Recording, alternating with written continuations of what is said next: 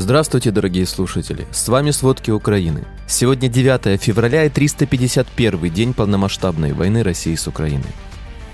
Россия сосредоточила сотни тысяч военнослужащих на востоке страны и начала вооружаться к предстоящему наступлению. Россия установила контакты с талибами для стабилизации ситуации в экономике.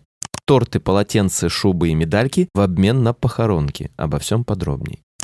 В ближайшие 10 дней Украина ожидает нового крупного вторжения. Сообщается, что Россия сосредоточила сотни тысяч военнослужащих на востоке страны и начала вооружаться к предстоящему наступлению. Так, по оценкам украинских военных, у России есть 1800 танков, 3950 бронемашин, 2700 артиллерийских систем, 810 советских РСЗО, таких как «Град» и «Смерч», 400 истребителей, 300 вертолетов, готовых к новой волне атак.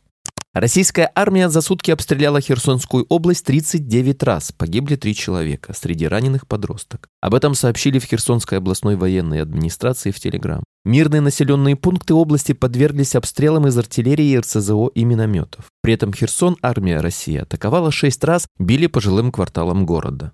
Российские снаряды попали в детский центр реабилитации и жилые дома, указали в обл. администрации. Возросло количество погибших со вчерашнего обстрела Черниговской области российскими войсками. Об этом говорится в сообщении оперативного командования «Север». Двух человек спасатели достали из-под завалов, один гражданский до сих пор под завалами. В результате артиллерийского обстрела поселка Двуречное Купинского района погибли двое мирных жителей. Об этом сообщил глава Харьковской областной военной администрации Алексей Негубов. По данным ОВА, россияне в течение дня обстреливали жилые дома в Двуречной из артиллерии. Около двух часов от ранений скончались двое гражданских – 48-летний мужчина и 45-летняя женщина. Обстрелу подвергся и Чугуевский район Харьковщины. В Волчанске россияне повредили как минимум 7 многоквартирных и 2 частных жилых дома. В селе Посад-Покровское на Херсонщине правоохранители эксгумировали тела мужчины и ребенка, которые погибли в результате российских обстрелов. Об этом сообщает пресс-служба Херсонской областной прокуратуры 8 февраля. В прокуратуре отмечают, что тело парня похоронили на местном кладбище родные, а мужчину его односельчане на территории его домовладения. Тела погибших были направлены для проведения судебно-медицинской экспертизы. Напомним, на Херсонщине обнаружили тело женщины, которую российские военные убили на собственном дворе. Бойцы ВСУ атаковали 23 района сосредоточения личного состава и военной техники россиян. Армия России пыталась взять под полный контроль Донецкую и Луганскую области, продолжает сосредотачивать основные усилия на ведение наступательных действий на Купинском, Лиманском, Бахмутском, Авдеевском и Новопавловском направлениях. Потери российской армии с начала широкомасштабного вторжения в Украину составляют 135 тысяч 10 военнослужащих. За последние сутки были уничтожены еще 910 российских военнослужащих, 2 танка, 8 артиллерийских систем, 10 боевых бронированных машин, 2 РСЗО, 4 средства ПВО, 6 беспилотников. Служба безопасности Украины разоблачила сотрудника Укрзалезницы, который работал на российскую ФСБ и корректировал ракетные удары по Киеву. Задержанный действующий чиновник регионального филиала Юго-Западная железная дорога, сообщили в пресс-службе СБУ. Он пытался передать россиянам координаты объектов энергогенерирующих предприятий в Киеве. В случае получения разведывательных сведений, россияне планировали использовать их для подготовки и проведения серии прицельных ракетных ударов по украинской инфраструктуре. Президент Франции Эммануэль Макрон наградил президента Украины Владимира Зеленского орденом Почетного легиона. Во Франции это высшая награда, которую глава государства присуждает за военные или гражданские заслуги. Об этом Эммануэль Макрон написал у себя в Твиттер. Во время награждения Зеленский сказал, что это отличие заслужил не он лично, а весь украинский народ.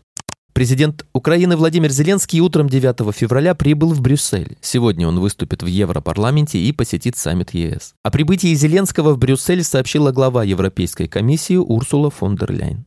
Великобритания предоставит Украине мощное количество бронированной техники и согласовала поставки дальнобойного оружия. Также стороны договорились начать подготовку украинских пилотов. Британские танки Challenger-2 прибудут в Украину в марте нынешнего года. Об этом говорится в заявлении премьер-министра Британии Риши Сунака. Премьер отметил, что он рад, что они согласились расширить обучающую программу, по которой только за последние 6 месяцев было подготовлено 10 тысяч военнослужащих. Также он сообщил, что вместе с президентом Украины Владимиром Зеленским подписали декларацию о дальнейшем углублении сотрудничества.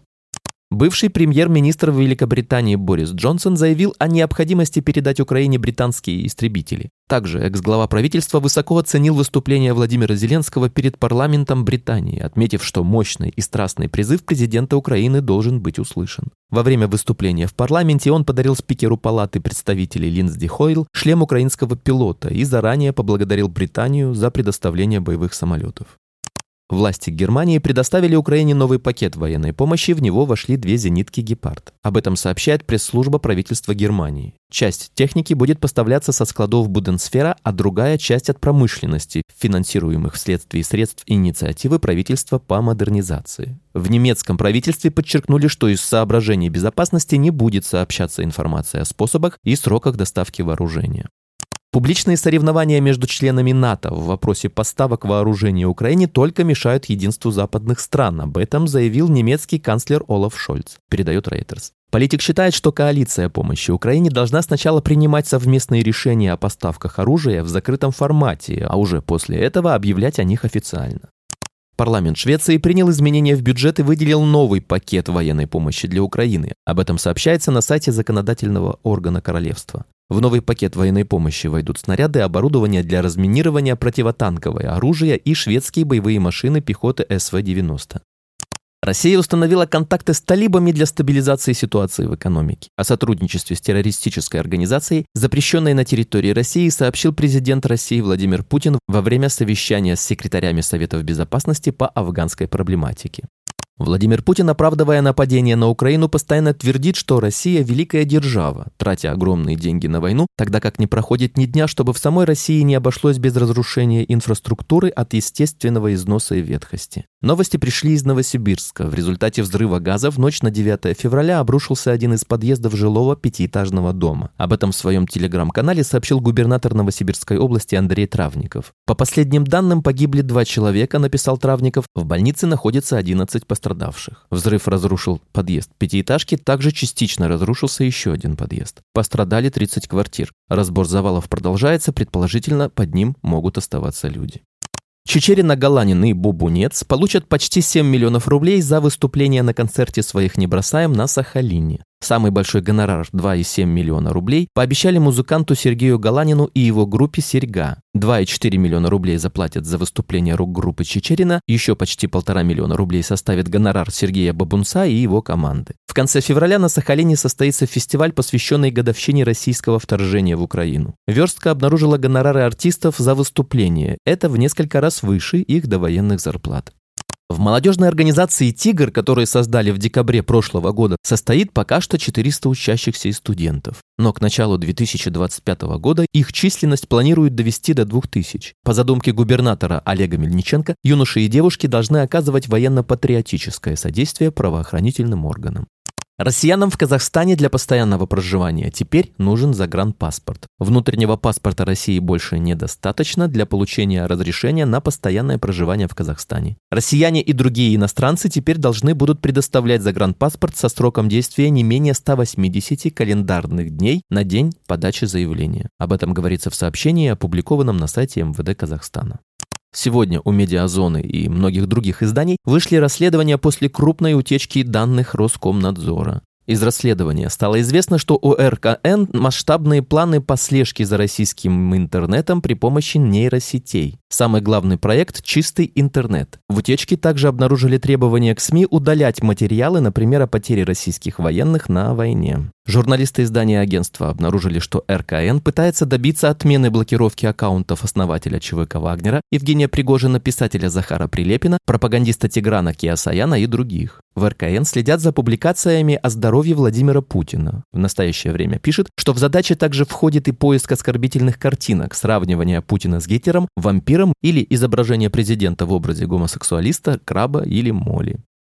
В соцсетях появилось видео из Донецка, на котором соратник Гиркина раздает вдовам 21 шубу в качестве компенсации за погибших мужей. Вдовы радуются и хором благодарят «Спасибо огромное, спасибо огромное». Это одна из самых дорогих неденежных компенсаций за потерю кормильца. До этого чиновники и общественники пытались задобрить женщин более дешевым способом. В Дагестане родственников погибших подбодрили цветами и тортом. В Курской области глава Льговского района подарил матерям погибших открытки и полотенца. После критики в соцсетях запись об этой акции была удалена из аккаунта районной администрации. В Пензе родственники получили Евангелие, косметический матрас «Класс», зимняя гармония и сеанс филинотерапии, лечение при помощи контакта с кошками. В Чечне глава республики Рамзан Кадыров обещал семьям погибших бесплатное паломничество в Мекку. В Братске матерям выдали общественные медали, это рекордный по дешевизне подарок. А в Костроме сын погибшего военного получил импортные смарт-часы, Ведущая начала сюжет об этом со слов «Мечты сбываются». Спасибо, это были все главные новости о войне России с Украиной к середине 9 февраля. Помните, правда существует, а мы стараемся сделать ее доступной. Если вам нравится то, что мы делаем, пожалуйста, поделитесь этим подкастом с друзьями в России.